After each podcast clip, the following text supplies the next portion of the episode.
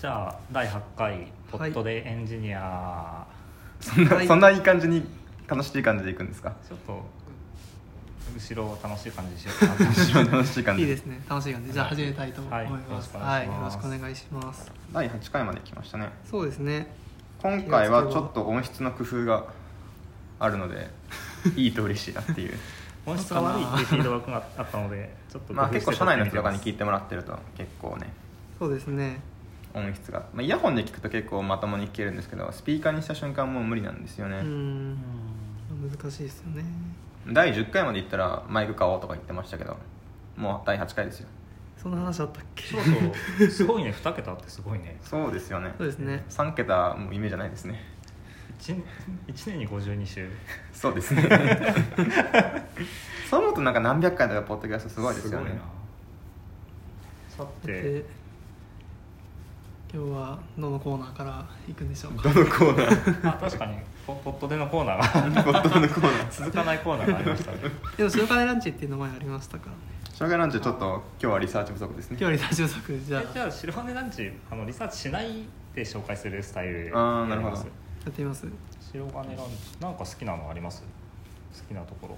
僕丹治さんが好きなところは知ってますよえ何ですかあのラボエムっていうあラボ M はい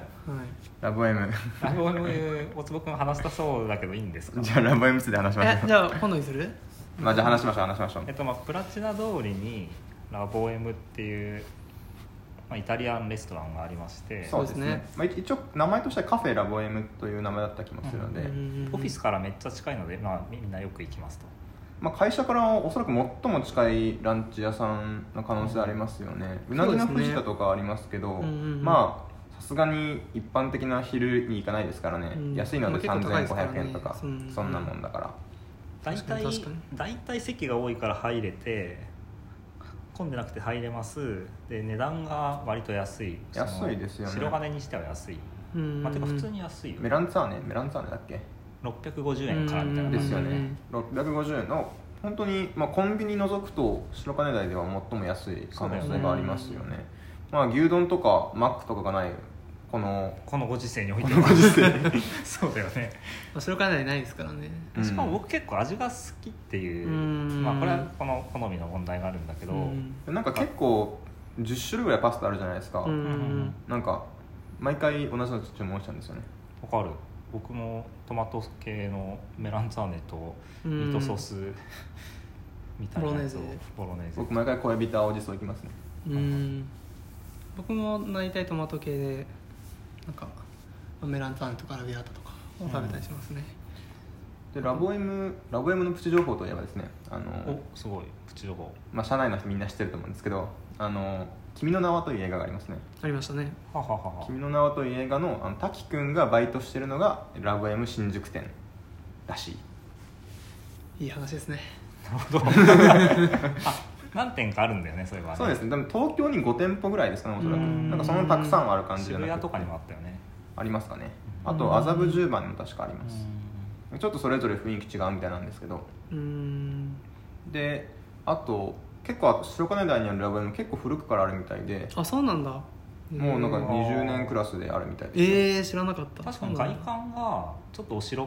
古いお城みたいな、うんそうですよね白くてレンレンガっぽいやつではいうん結構綺麗だよね、そうです結ね構はいそうですねなんで結構まあなんでしょう白金台の中では、まあ、テンダーハウスとか前回話したやつとかは結構新しいと思うんですようねん内装を見る感じでも、確かにまあ、ラボ M は結構古めなんだなうというん感じですかね、確かまあになんかあどうぞどうぞ、まあ人がたくさん入るので同じこと言ってる はいなんかあの結構表面的な情報になってしまったのであの僕はラボエモをどう使うかというお話をしま通す情報ですかおツツーいルのいですねえっと、ラボ M の致命的な欠陥は欠陥欠点があって、 はいそれはなんか複雑なオーダーをすると結構忘れられることが多いんですよ、 はいはいはいはい例えばこうまあ、レテンシーがちょっと大きい時ありますよねそうそうコーヒーがなかなか来ない食後のコーヒーが食べ終わったのになんかなかなか来ないまあ、とか、食後結構難しいとこありそまうすそうでデザートもコーヒーは来たけどデザートが来ないとか、うんはいはいありますねで僕の一番のベストプラクティスは最初に全部持ってきてくださいって強く言うっていううんでそうするとさすがにコーヒー早すぎませんでもなんかコーヒーはいくらでもおかわりしてくれるんだよねあそっかそうそうそうだから最初に飲んだ方がよくてむしろそうですね最初に一杯飲んでご飯食べてもう一杯うんおかわりもらっていただくみたいあと結構テテラスが好きなんですよねあれな、ああそうだねいいよあー気持ちいいねよねうん、テンダーハウスにもテラスありますけど、結構席数少ないので、うんあとどれぐらい長居してもいいかもちょっといまいちわかんないんですけど、うんなんかラボエモに関してはすごい結構長居していいよみたいな雰囲気あるんで、うんなんかそこもいいですね新しい人が入ってきてチームでランチ行く時とかっていうのは、まあ、ラボエモのテラス席狙うことは結構ありますね、うん確かにいいですよね中だとちょっと騒がしいから、まあ、そうなんです外よのね方が話しやすいとかはありますよねまあ、夏結構眩しいんですけどね、うんうんまあ確かにまあ、そこさえクリアできればすごいいい場所だと思いますはいまあラボエモこんなもんですかね白金ランチのコーナー でしたはいこれ本当に需要あるんですかねどうなんですかねフィードバックが欲しいですねなんかもうちょっと突っ込んだ技術の話した方がいいという声も結構ありますけどなるほどまあ雑談ポッドキャストなんで決めていきましょううん確かにえーっとああじゃあちょっとトピックに上がってるんでこれちょっと話すとお最近最近というかまあ非エンジニアの人はいはいからまあ結構質問を受けることがあって「お前もう会社のプロダクトあるじゃん今何やってんの新しいの作ってんの?」ってまあ結構言われるあーなるほどわかなるるほわかるわそれもうできてんじゃん兄弟とかから言われたああーあ結構その何やってんのかまあ分かんないっていうイメージ結構あるなって思ってて、んんんんそうだよねそのものを作ったらもうそれで終わりだっていう感覚が結構一般的だよねまあそうですねだからうんもう作ったじゃんっていうまあ素朴な疑問が出るんだと思そうですねだ結構、まあ、エンジニアががっつり、まあ、グロース頑張らないと、まあ、プロダクトって伸びないっていうのが、まあ、我々の常識としてはあるわけじゃないですかう、うんうんただまあ結構それを、まあ、認識してない人っていうのは結構多いなと思ってだからそういう人たちに何て説明したらいいのかなっていうのは結構難しいなっていつも思ってるんですよね、だからなんか結構そのいやその後リリースした後にユーザーのフィードバックとか数字見てうん改善っていうのを頑張って考えていくんだよみたいなこと言うとあ初めからダメなもの作ったことないみたいなダメなものとは言ってないんだけどみたいなうんっていうそのなんだろう MVP として出してそのそこからなんだろうんう本番みたいな感じがちょっとなかなか伝わんないんですよね、うん特にウェブだとそういうのが多いよねうんそうですねまあ、結構みんなの頭の中でゲームとかの印象が強いんじゃないですかねゲームとかってあーまあ、最近だとその DLC とかあったりはしますけどまあなんでしょう一応、まあ、発売日にもうゲームとして成立してるものじゃないですかうんでなんだろう、まあ、パズドラとかそういうスマホのソシャなんかソーシャルゲームとかだったらちょっと別かもしれないですけど、まあ、基本的にはなんだろう、まあ、発売日というかリリース日にはうん基本的に完成しているものみたいなのって結構、まあ、イメージとしてあるのかなと思うんですよね。うんまあ物を作る製品とかもそうだよねまあそうですね車を作ります発売日までにできてはい、まあなんかまあでもそれでもソフトウェアのアップデートはあるかもしれないけどえ大坪君はそういう時にどうやって説明するんですかうんやることはいっぱいあるんだよっ てただこう問題として実際僕がそういうグロースに関することはあんまりやってないんであーなかなか説明が難しいんですよねうん例えばなんか Facebook とかってみんな知ってるわけじゃないですかそうですねんで新しい機能が実実装されるとかもうん結構みんなの意識にあるから、まあ、そういう例を出して言うのがいいのかなとかそ思うったけでどすねただなんかツイッターの新機能とかってあるじゃんみたいなうんででもみんなの頭の中にあるのってそのフェイバリットが「いいね」に変わったとかうんそのはい画面が丸くなあのアイコンが丸くなったとうかん結構そういうところにフォーカスしがちでそんな難しいこと残ってないでしょみたいなみたいなイメージも結構あるとは思うんですよね確かに目うにん目につくとこだけを意識しがちだから、そうで見すたね目の変更だけでしょとか、はいはいはいはい中の検索アルゴリズムが変わったんだよとかは全然わかんないもんねそうなんですよねだから結構なんだろう例えばその、まあ、ツイッターにで言えば「まあ、いいね」まあ、友達が「いいね」したものもタイムラインに出るようにするみたいなの、まあ、機能って最最近まあ多分数年単位ではありますけどうんできた機能じゃないですかうんであれって結構なんだろう1ヶ月で作ってって言われても難しいじゃないですかうん全部の「いいね」流しても困るしまあ適切なロジック考えていい感じの配分で出すみたいなこと考えるわけですよね、うんで結構後ろ側大変そうだなと思うわけじゃないですか、うんあれとかもちょっと出すようにしただけじゃんみたいなっそうだねていううなイメージになっちゃう気がしてて、うん、これ説明が結構難しいなと思うんですよね、まあ、でも実際エンジニア、まあ、我々が今全員辞めても、まあ、会社の、まあ、利益っていうのは多分1年ぐらいは別に出続けると思うんですよねうんうんまあ、そこも実際そうじゃないですかっていうまうあん確かにインフラとかのメンテナンスは多少あるかもしれないけどまあそうですねかん完全に新規のリリースをストップしたとしてそうなんですよねまあ基本なんかずっと投資してるみたいな感じですからねそうですよねれ言うたらまあえっとなんか、まあ、そういう影響が遅延するっていうのは事実だし、まあ、一方でだからじゃあいらないかって言ったらそんなことないみたいな感じですよね、そこのなんかバランスがねちょっとなかなか伝わらないなとはいつも思ってますね、うんうんおーまあ、丹治さんとか逆に分かりやすいんじゃないですなかんだろうななんでなんでその、まあ、マシンランニングの精度上げていくんだよみたいなはいはいはい感じで言えばまあ確かに精度は上がるか大事かみたいそうだねなんか最初から100じゃないもみたいな意識がある意識があるからな、うんうんに名刺認識の精度を上げますとかはまあ、それだとつなんかなんか永遠に100は来ないですよねっていう、ううんんまあ、研究開発的なイメージを持ってくれて、うんあうあんそういうふうにや研究してるんだねみたいな、そういう捉え方かまあ、研究開発って意味で言うとねなんかなすグロごくグロースとかは結構難しいかもねそうですよねあとその普通にボタン1個出すことの難しさっていうのが結構はいはい違うじゃないですかまあ綺麗に設計されてたらすごい簡単かもしれないけどうんあそこにそのボタン出すためにはすごいいろんなとこからデータ取ってこなくちゃいけなくて大変なんだよみたいなこともまあ全然あるわけで、うんでなんか僕とかがやってるのは、まあ、そういう時に簡単になるように、まあ、いろんな仕組みを整備するってことをやってるんで、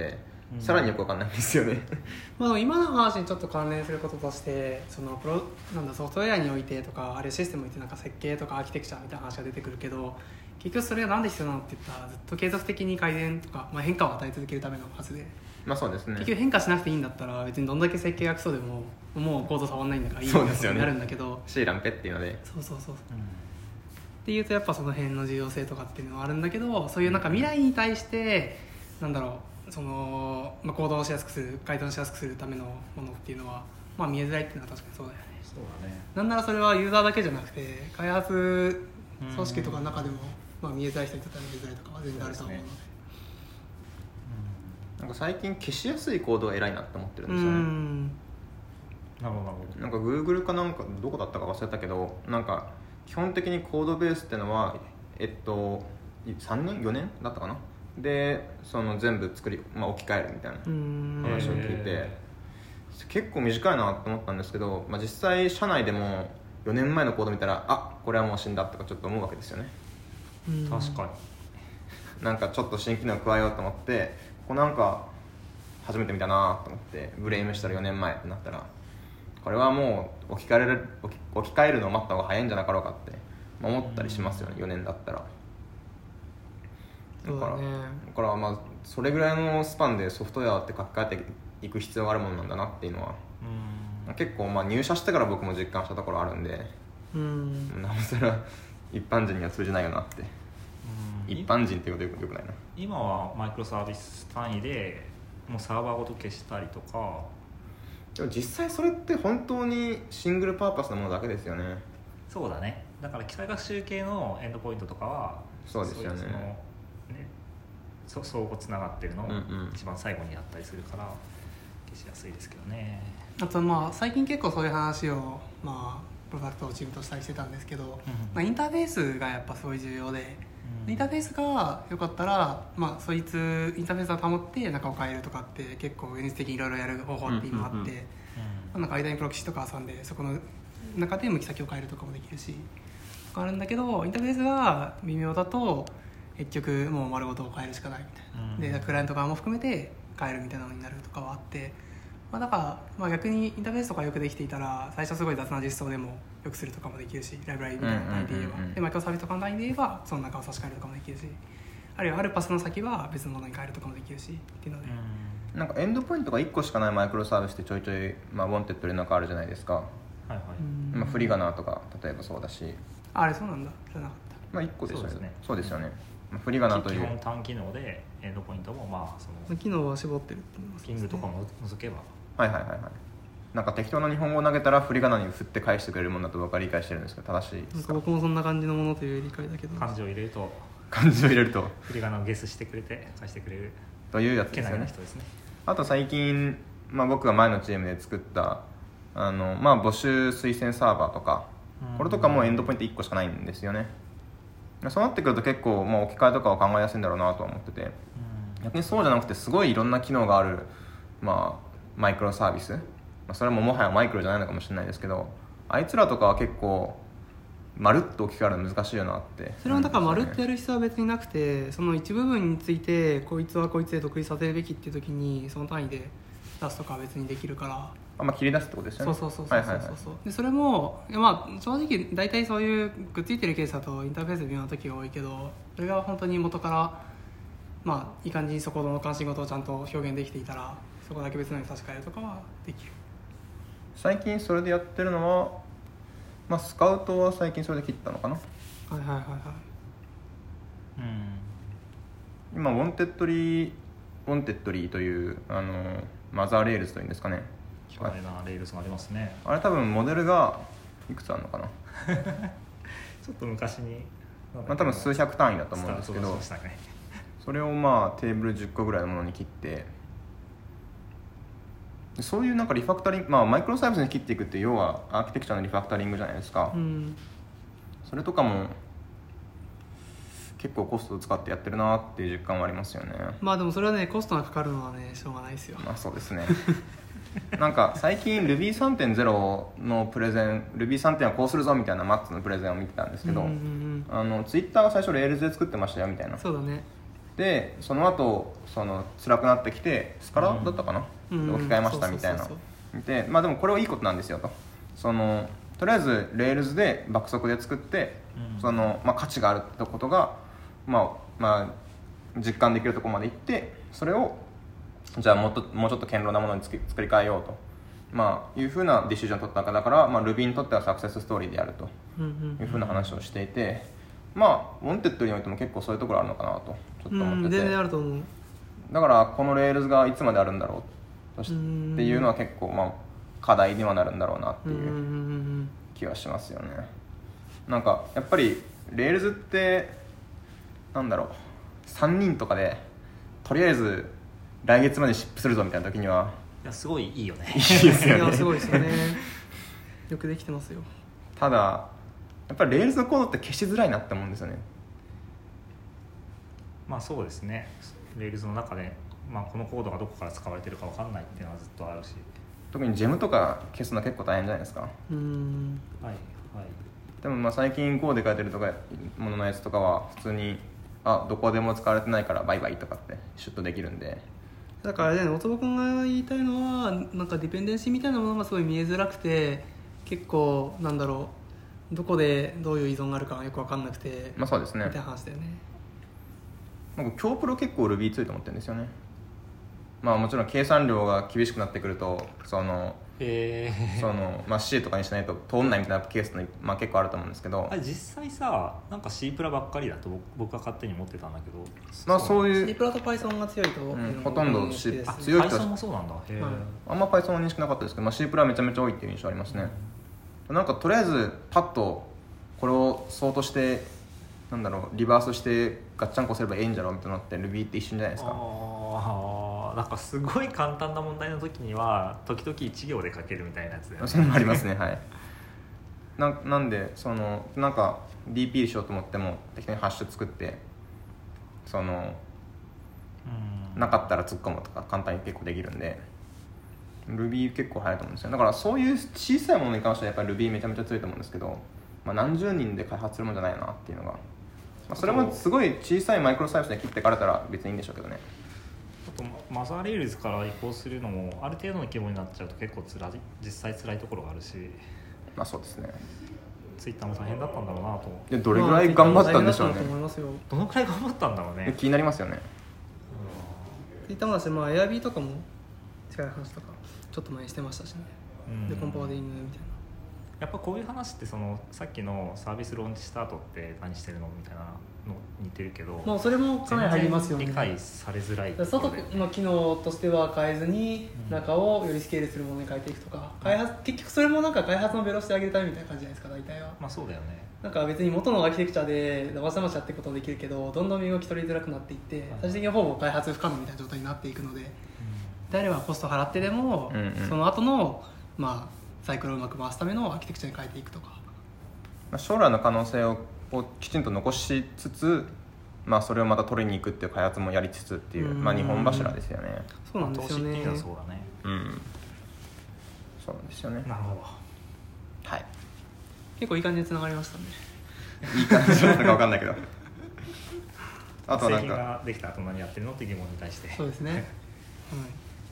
じゃあみ次んかならの知ってるツイッターだってエアビーだってこういうことやってるんだよっていうなんなんて言えばいいんですかねエンジニアって製品ができた後、まあリリースされた後何やってんのって言われたら機能も追加するし機能追加しやすくするためのコードも書くんだよみたいないや理解し理解してもらうための説明は結構難しいっていうまあでもイメージしづらいのはもうしょうがないんじゃないですか まあ多あ分のすごいですね一個南先生の割り切りはすごいな一個大事なのはでもそのユーザーがほとんど気づかないけれどもまあそのユーザー数が1万とかいうクラスであればうんグロースに効くみたいなものそのその1万人が意識的には気づかないんだけれどもなんだろうまあグロースには効くみたいなものがいっぱいあるんだよっていうのが一個まあ知る知ってもらうべきことなのかなと思いますけどねうん確か例えばうちでも最近あのフィードのグロースのためにボタンの位置を右から左に、まあ、ささすがにそのレベルのことやってないかもしれないけどこのぶ場所にもボタンを置いてみたっていうだけですごいなんかシェア数が伸びるみたいなに結果とかあるじゃないですか、うんああいうとかのいうのああいうのも結構多分ユーザーからするとボタンの位置変わったってあんまり意識的には気づ気づいてないと思うんですよねそうだよね、だからそういうものがいっぱいあるっていうのが結構まあ最初に共有すべきことなのかなってちょっと思いますけどうん確かにねはいという感じでした、まあとはなんか共有することありますか感じですか結構割といい時間な気がする確かに大体二十何分とかで結構自分で聞いてて長いなって思って そんなところでしょうか、こんなところでしょうか、じゃあ第8回ポッドでエンジニアでしたはいありがとうございはありがとうございまましすた